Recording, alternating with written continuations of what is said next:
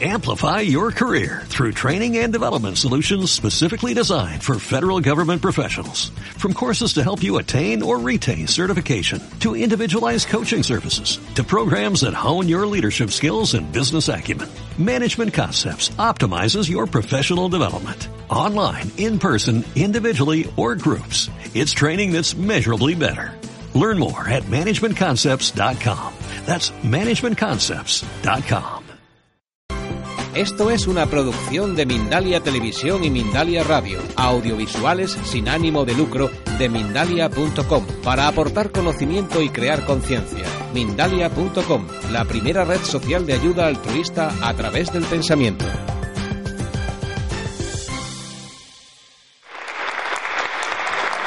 Hola amigos, buenas tardes, bienvenidos, muchas gracias por vuestra presencia.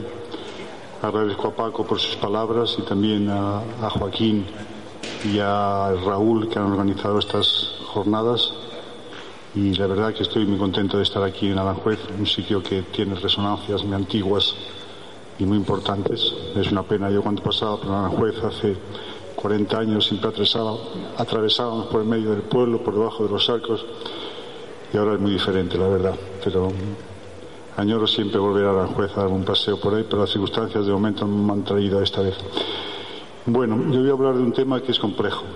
Es un tema que es complejo, pero es un tema que conviene que alguna vez empiece a escuchar de él, porque todos hemos sido educados en un modelo físico, un modelo del universo que no tiene absolutamente ninguna realidad. Todos pensamos que las cosas están ahí fuera, estemos nosotros en adelante, que las cosas existen en sí mismas y esa historia ya se terminó. Ya el mundo ya no es un espacio con un tiempo y un, espacio y un tiempo absolutos lleno de seres y en seres que se mueven independientes de uno. No, eso ya no es así. El observador configura y crea su realidad. La conferencia es difícil, ya lo sé, pero no os alarméis porque ni los mismos físicos que han descubierto esta física la entienden, es lo primero que suelen decir. Es algo, es un modelo, un paradigma que rompe completamente el sentido común y por eso está tardado tanto en, en, en, extenderse por la sociedad, porque la gente que podría hacerlo, los filósofos académicos, la universidad y los colegios, no lo entienden y realmente es una pena porque eso transformaría la sociedad cuando se llegara a conocer realmente los detalles de cómo, cómo funciona el universo. Hoy en día el modelo que la ciencia nos ofrece y que curiosamente, como es el tema de investigación, tiene un paralelismo y una semejanza tremenda con, con, la filosofía de la India. Parece que la ciencia no hubiera hecho otra cosa en su historia que cuantificar las intuiciones que tuvieron los sabios de los primeros libros filosóficos de la India, que se llaman las Upanishads. Si aquellos filósofos hubieran sabido física y matemáticas, pues a lo mejor habían descubierto la física en aquella época, porque la idea, la idea la tenían. Bueno, vamos a ver por dónde empezamos. Yo quisiera empezar el tema diciendo que con la llegada de, Copérnico, de Kepler, de Descartes, de Galileo, de Newton, de pronto el hombre pierde absolutamente toda su dignidad. Llega el nuevo concepto de leyes universales, perdemos el libre albedrío, dejamos de ser medida de las cosas, incluso nuestra posición en el universo es realmente mezquina, de ocupar el centro pasamos a ocupar un lugar en un extremo, una galaxia, sin más mínimo privilegio. ¿Qué decir luego cuando aparece el darwinismo? El darwinismo nos hace un ente evolutivo sin ninguna característica específica más allá de nuestra complejidad evolutiva. Luego, el paradigma del azar y la necesidad. Resulta que nos cuentan que el ser humano es un producto azaroso de choque de partículas y que no tenemos no hay finalidad, no hay sentido, no hay significado en la vida. Luego ya para arreglarlo viene el positivismo lógico. El positivismo lógico es una filosofía que nace en la tercera década del siglo XX, justo cuando nace la física cuántica también. Esta filosofía que es eh, la del Círculo de Viena, están los filósofos del lenguaje.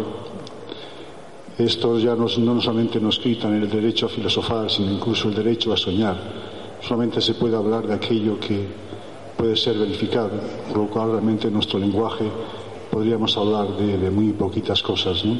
El tiempo, el infinito, el más allá, en fin, cosas que utilizamos continuamente y que no podríamos hablar. Bueno, Pues frente a toda esta situación, de pronto, en la tercera década del siglo XX,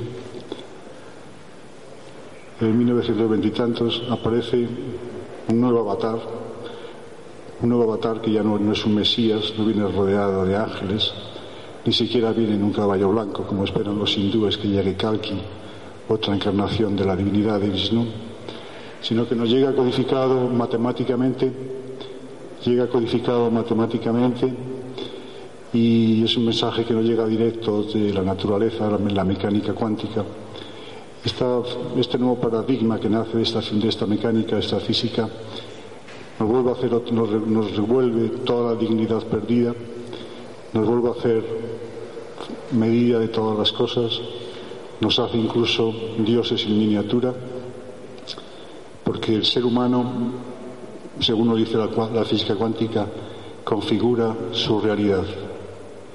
Fuera de la mente, sin, que sin observación, hay un mundo de posibilidades y nosotros cuando es de infinitas posibilidades, una, partícula subatómica si no la observas está en todos los estados cuánticos posibles, pero carece de realidad, es una onda. Hasta que un observador la mira y aparece la materia, decir, que la, observación tiene poder creativo. Y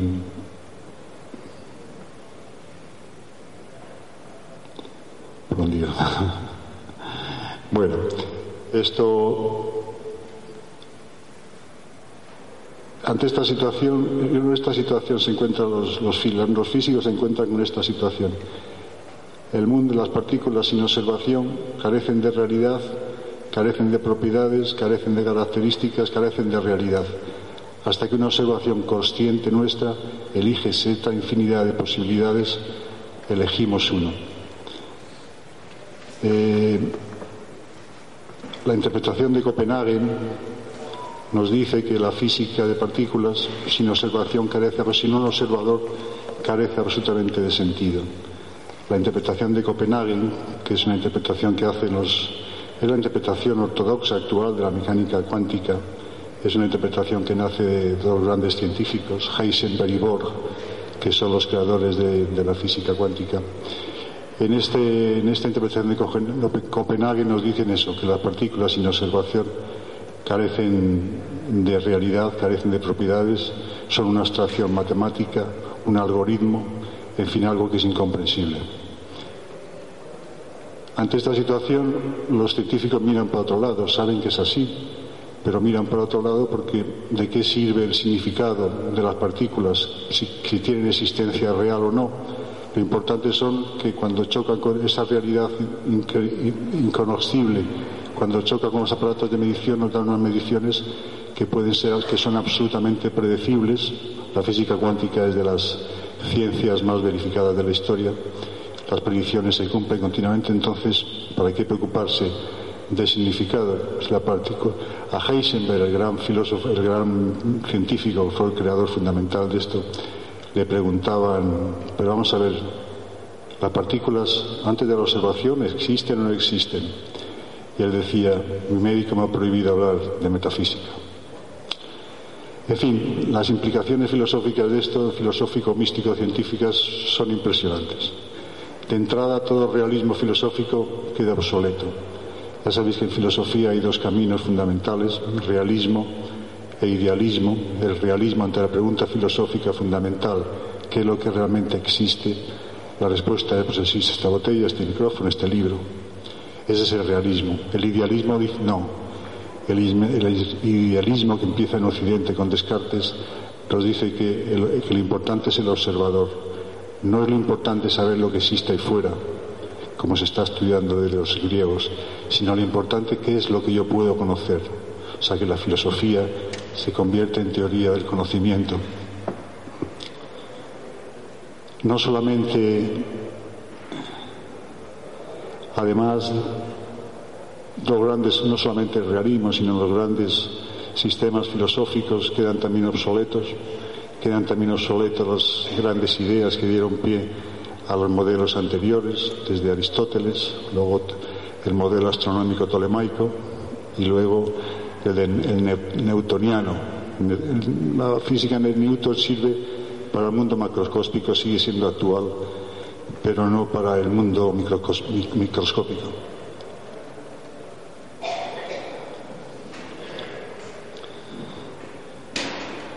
Sin embargo, bueno, quizás sea, quizás sea en todos los pensadores de Occidente, quizás salve Kant, el filósofo alemán, porque él también nos hace co-creadores de la realidad.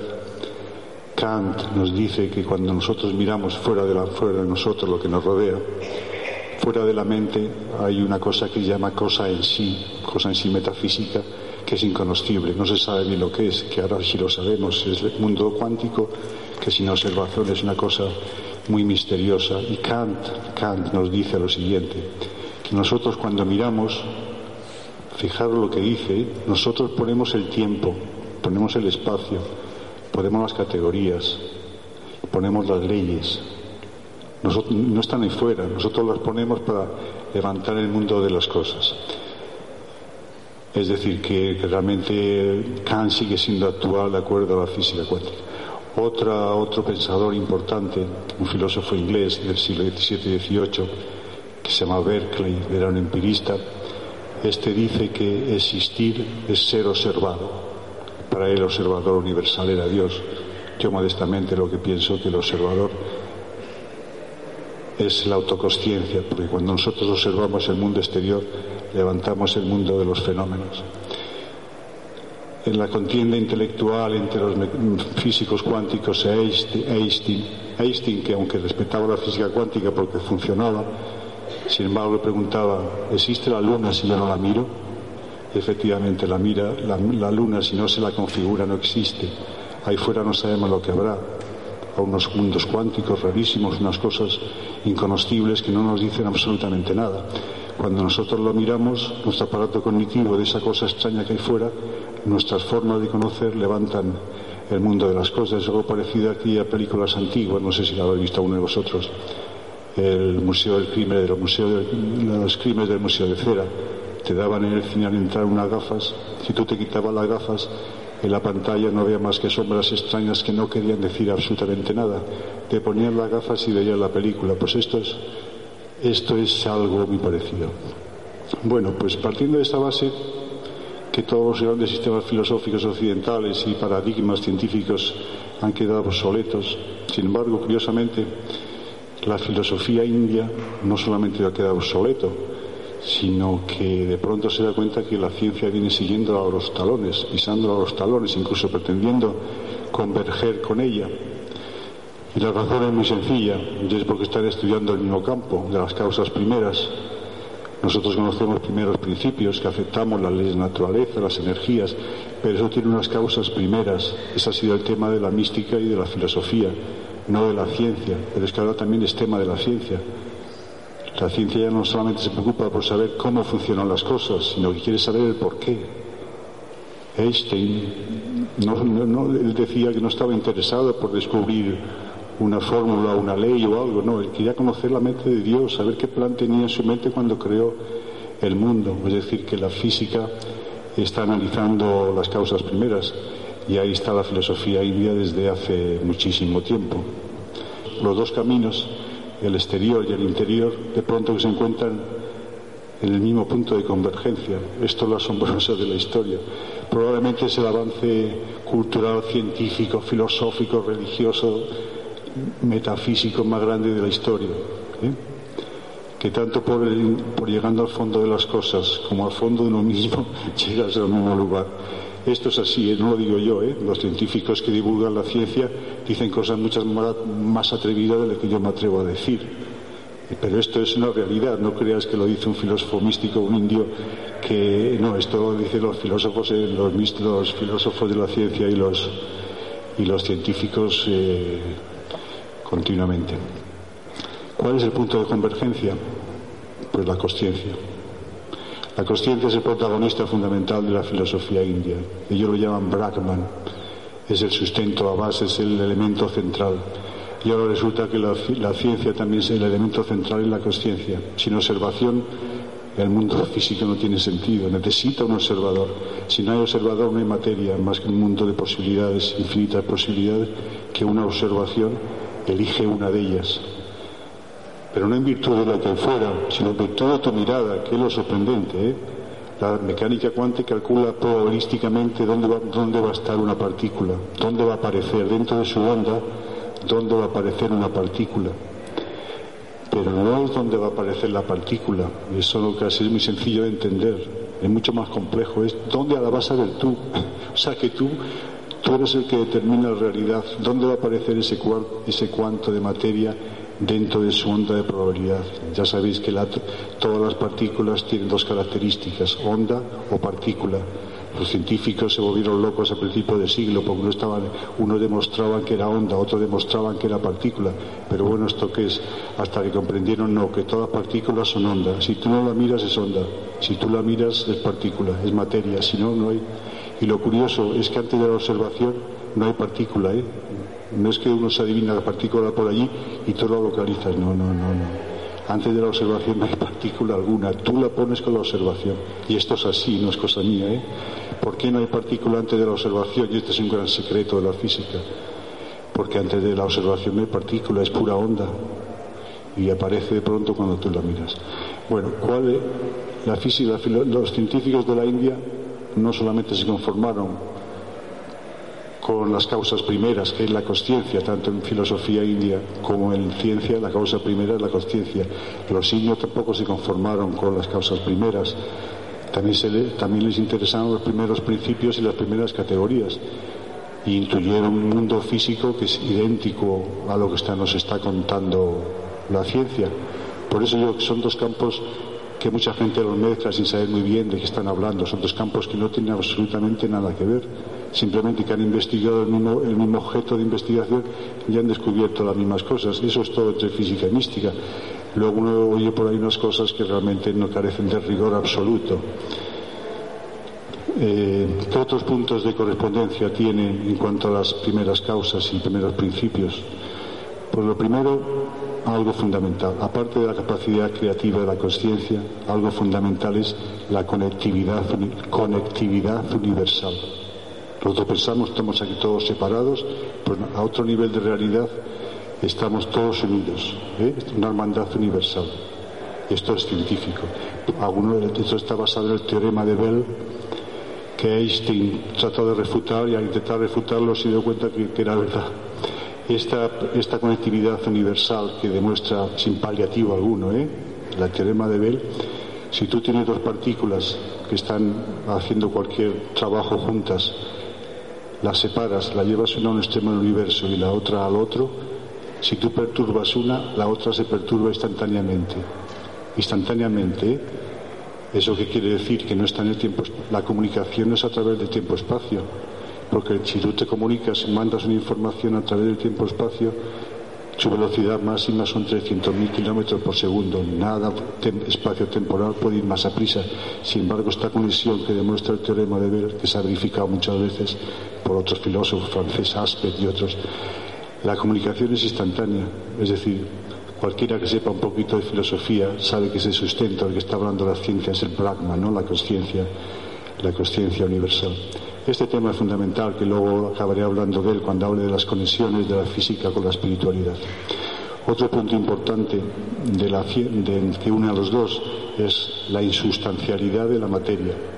La ciencia llega al fondo de la materia, ha ido penetrando más adentro y cuando llega al fondo se ha dado cuenta que se ha dejado la materia detrás. La materia deja de existir. Las partículas que son lo que da materialidad a todo lo que vemos no tienen materia este es un misterio, ¿eh? esto es un misterio, esto es magia. Por esa razón estaban buscando como locos los científicos el campo de Higgs, porque el campo de Higgs era la única explicación de dónde coge en los entes la materia. El campo de Higgs es un inmenso océano del universo, del espacio, y cuando tú lo atraviesas, sin materia alguna, tú lo atraviesas, ese campo tienes que vencer una resistencia, como cuando metes una bola con la mano en un bote de miel, lo arrastras y te cuesta moverlo. Pues esa dificultad al moverte por ese campo denso, el campo de Higgs, hace nacer la materia. Es decir, que la única realidad es el espacio. Lo único que existe es el espacio. Lo decía Einstein y lo dice también la filosofía india. Otro punto importante, el sustrato vibratorio de la realidad, la primera manifestación del absoluto, del creador o quien sea, cada uno lo llame como quiere, la primera manifestación sabemos por la ciencia que es fluctuación, las fluctuaciones cuánticas, la fluctuación, los mesones, partículas infinita energía, positiva, negativa, vibrando, pero como es infinita positiva, infinita negativa, partícula, antipartícula, esa vibración está en el fondo de todo, es energía infinita, ¿eh? pero se contrarresta. Por eso cuando inauguraron el, este centro, el CER, en Ginebra, muchos científicos tenían miedo de que una fluctuación de un fotón de esos mosones que se rompiera, con lo cual se produciría un Big Bang, porque hay infinita energía. En un, en un fotón, en un mínimo lugar que ni podemos tocarlo, hay infinita energía. Positiva y negativa, se cancelan, pero esa vibración produce el universo. Eso es ciencia pura, ¿eh? Pero es que nosotros, muchos en Occidente, mucha gente se ha reído el OM, los OM. Pero es que ese OM, según la filosofía india, es el comienzo de todas las cosas. En su seno tiene todas las posibilidades de existencia. Dentro de ese OM, de esa vibración, va a producir el universo. Y la física nos dice lo mismo. Otra cosa dice la ciencia, solamente la filosofía india, solamente existe una energía, Sakti, lo llaman ellos, Sakti es energía, no existe más que una energía. La ciencia ahora en las teorías de gran unificación nos dicen lo mismo, que las cuatro energías de la naturaleza mediante las cuales funciona el universo, el universo funciona por cuatro energías, la nuclear fuerte, nuclear, nuclear débil, electromagnética y gravedad todo el, universo está sustentado en las leyes que mueven estas energías. Pues ahora la ciencia nos dice también que a nivel esencial es una. Es una que se desglosa en las otras cuatro a continuación. Y así siguen muchas cosas, tampoco quiero enrollarme, creo que hay 20 25 puntos en los cuales las intuiciones de los filósofos indios coinciden plenamente con, con la filosofía india. El problema, de la, el problema de la ciencia para seguir avanzando, ¿cuál es? Porque se ha topado con un muro, se ha topado con un muro insalvable, probablemente la idea más influyente de la física. Hay una cosa que se llama el muro de Planck, que es un límite a la pequeñez. Tú puedes coger, yo cojo esta aquí, este tapón, lo voy partiendo, lo voy partiendo, lo voy partiendo, llego ya a la molécula, llego al átomo, llego a las partículas subatómicas, llega el momento, el tamaño de Planck ya no puedo partirlo más. Ya no puedo profundizar más dentro, con lo cual lo que hay en el fondo se me escapa, porque no es que más allá de la distancia de Planck, que es mínima, son, es uno partido por 10 elevado a 33. Os podéis imaginar qué cantidad es, de centímetros, ¿eh? pero es algo, es una cantidad. El universo no es un continuum, está hecho por cuantos, de ahí viene la física cuántica. El tiempo, el espacio, la energía, todo está, está cuantificado, no es continuo, está hecho a trocitos de ese tamaño. O sea que la ciencia no puede penetrar en lo más infinitamente pequeño, que es donde encontraría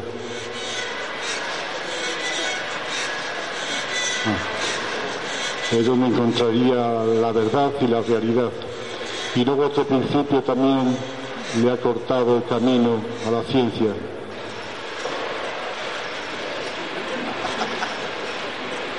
estamos seguros, ¿no?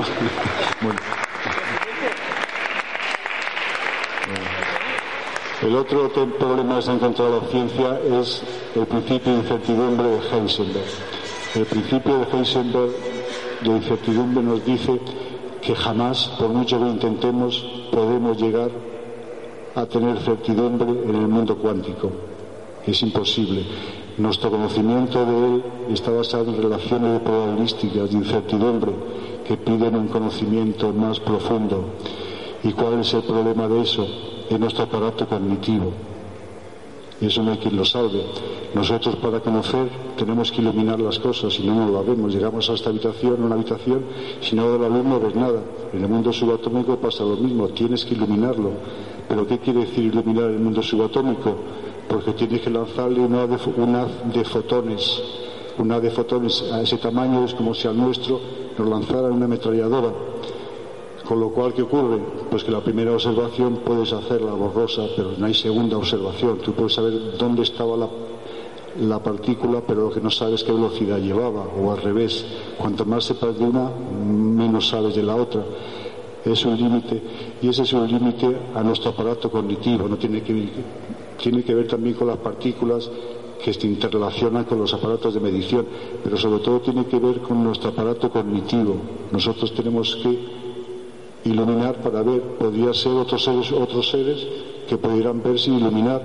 Entonces el mundo no sería incierto ni habría probabilidad, porque la probabilidad, la probabilidad y la incertidumbre que parte la física de ella, y esto no lo dice nadie, la incertidumbre no está ahí fuera, la incertidumbre está en el aparato cognitivo del ser humano que está limitado. Ese mundo cuántico es absolutamente, es absolutamente determinista y existe ahí, no hay ninguna azar ni ninguna probabilidad. La probabilidad la ponemos nosotros cuando queremos interpretarlo y nuestro aparato cognitivo la ve borrosa, la realidad. Bueno, esto, ¿qué más os puedo contar? Todo esto yo sé que es muy complejo de entender. Imagino que estaréis muchos diciendo, pero bueno, ¿qué nos está costando este hombre?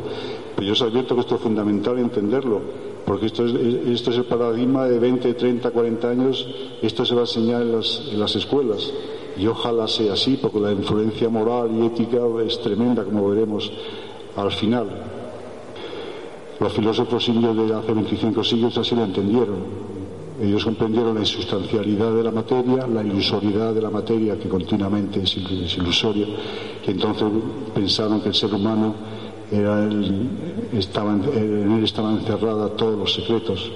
Por eso la filosofía india avanzaba en el mundo de la conciencia, en el mundo de la espiritualidad, y la occidente ha avanzado en el mundo de la materia, y ahora se encuentran.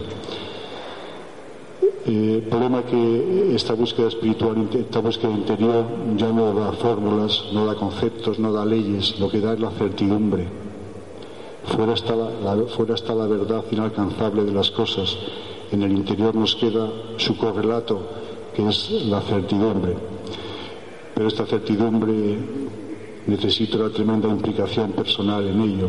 Los, los científicos de la India, científicos místicos, se dedicaron a esa búsqueda mediante su método científico, el yoga, y muchos lo intentaron y todos llegaron a las mismas conclusiones.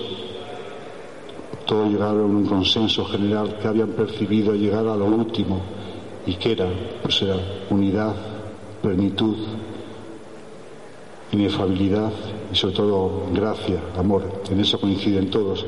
El problema es que esta verdad que ellos encontraron que es una verdad sobre la cual se puede plantear un principio de intuición porque cualquier persona que quiera buscarlo lo encuentra, a lo mejor con menos esfuerzo que el científico cuántico. El científico cuántico tiene que unos estudios monstruosos para llegar a esos conocimientos.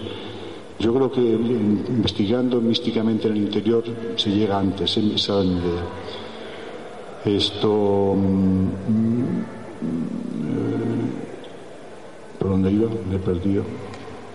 Eh, la insustancialidad de la materia. Bueno, así que esa búsqueda de la certidumbre, lo que busca el místico es la certidumbre. Eh, esa, esa, información que sacan los científicos de la India del fondo de las cosas, de, la realidad última, no es transferible, no es deductiva, no es inductiva, ni siquiera lingüística, es una experiencia personal, es una emoción. ¿El relato interior cuál es? Pues aquel espacio mental en el cual se pierde la dualidad, ¿En qué estado se pierde la dualidad?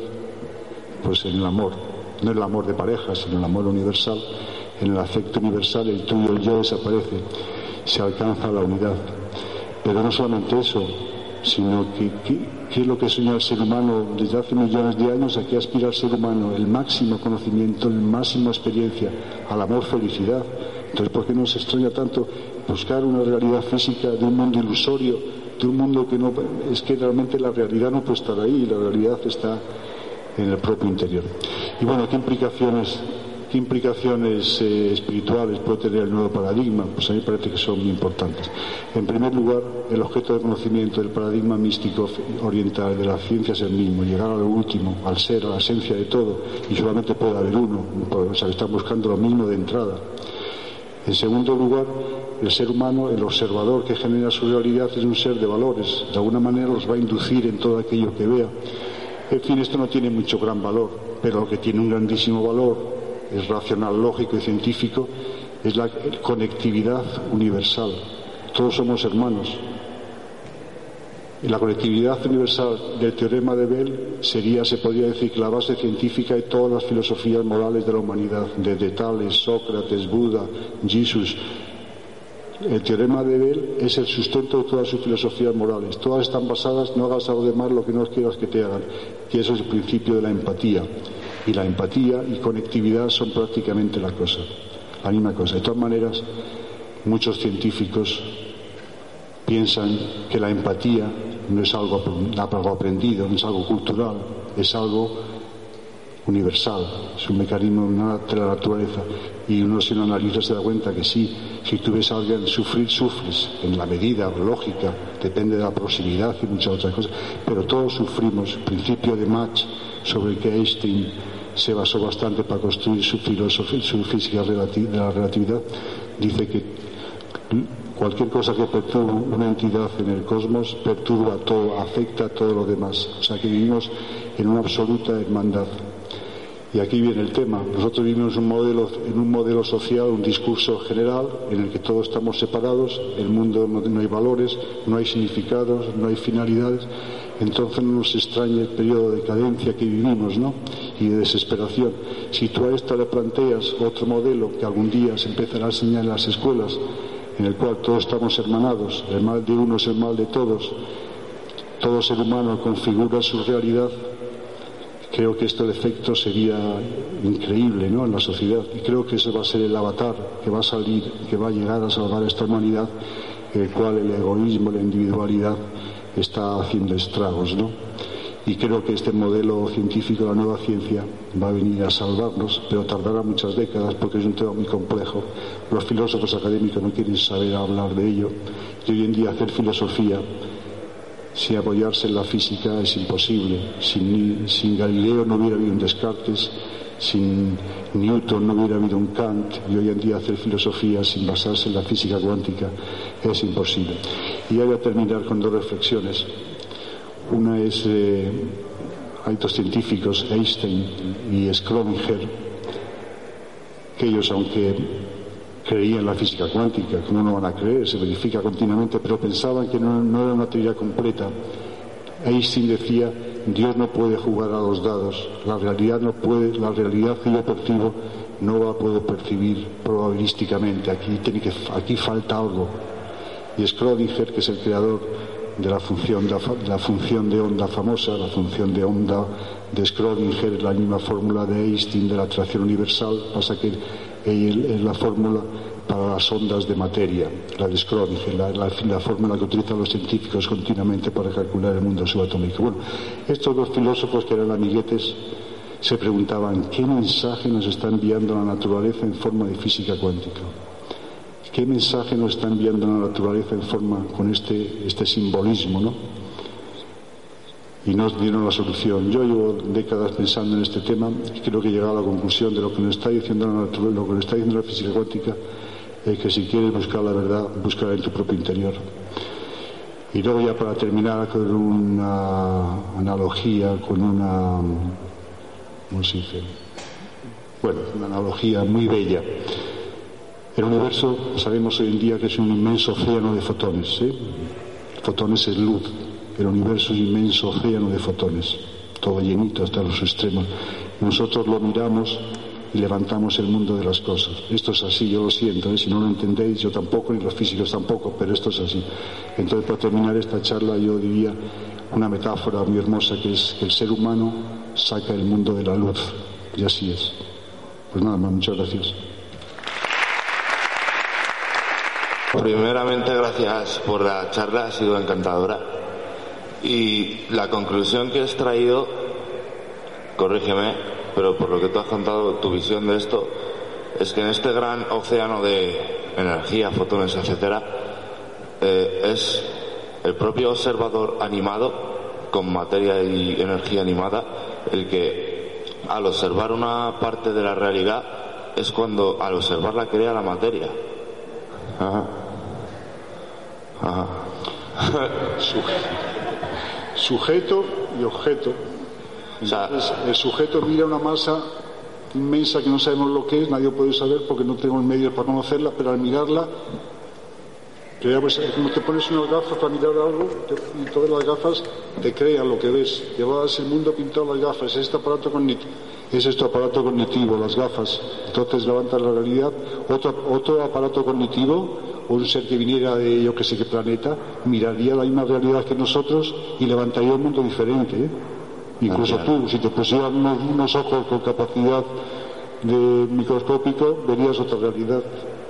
Bueno, entonces según esto, si en esta sala no hubiera nadie observando, a lo mejor este telón que tiene detrás no, no estaría asistiendo no sería como lo vemos, sería un montón de ondas, energías que nosotros no podemos. Es como la pantalla llena de formas que no, que no y te pones unas gafas y ves la película. Pues esto habría aquí unas cosas muy extrañas, pero que luego no lo que vemos. Eso de luego no. Es nuestra creación. O sea, aquí viene un murciélago, no de un telón, ¿eh? Ah, si viene un sano de seda, es de otra cosa. O sea que nosotros, el mundo es un correlato de tu aparato cognitivo, de tus gafas. Gracias. Em, nosotros vivimos una realidad común. Em, ¿Podría ser que otros seres interdimensionales o algo así existiesen en otra dimensión y estuviesen creando otras realidades paralelas, infinitas y totalmente diferentes? Hoy en día la interpretación de Copenhague que yo he dado de la física cuántica está en mundos paralelos.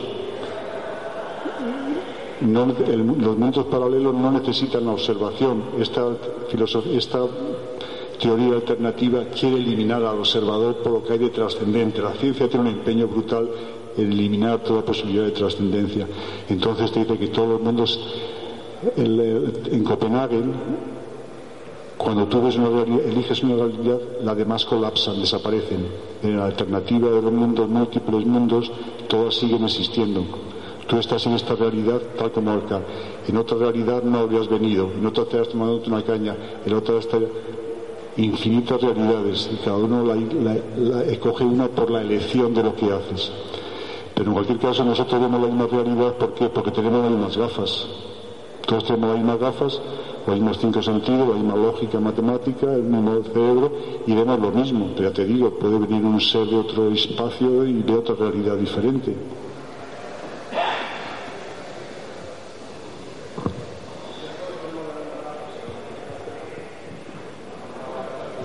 Bueno, muchas gracias por, tu charla.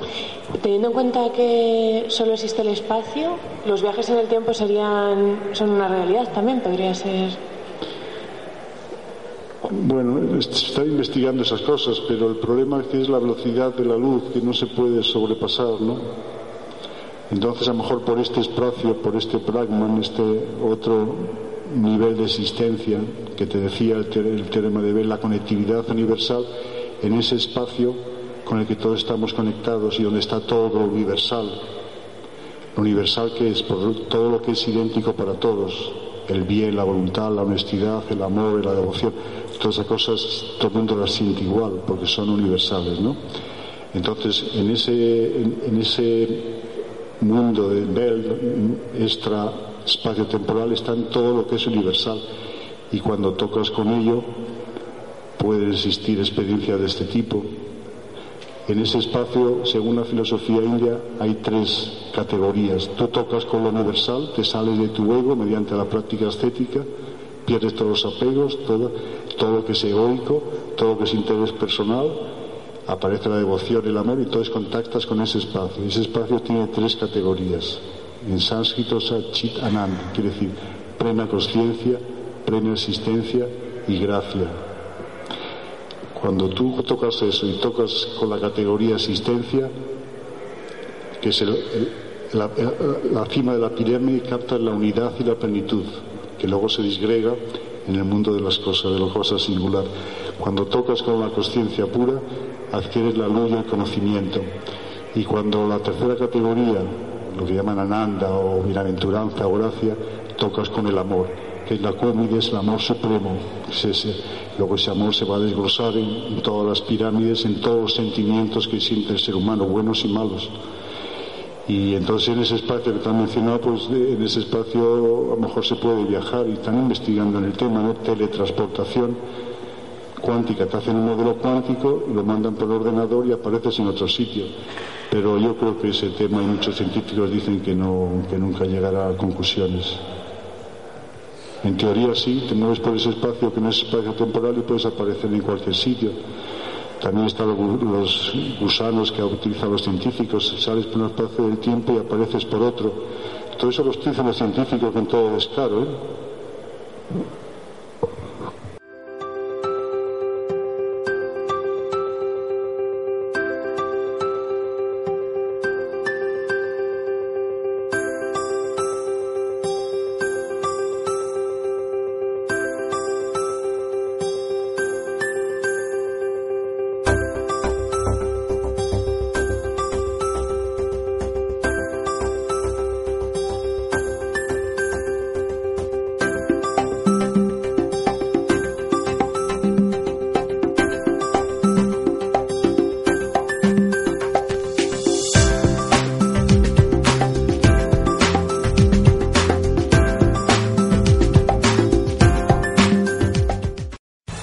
Amplify your career through training and development solutions specifically designed for federal government professionals. From courses to help you attain or retain certification, to individualized coaching services, to programs that hone your leadership skills and business acumen, Management Concepts optimizes your professional development. Online, in person, individually, or groups. It's training that's measurably better. Learn more at managementconcepts.com. That's managementconcepts.com.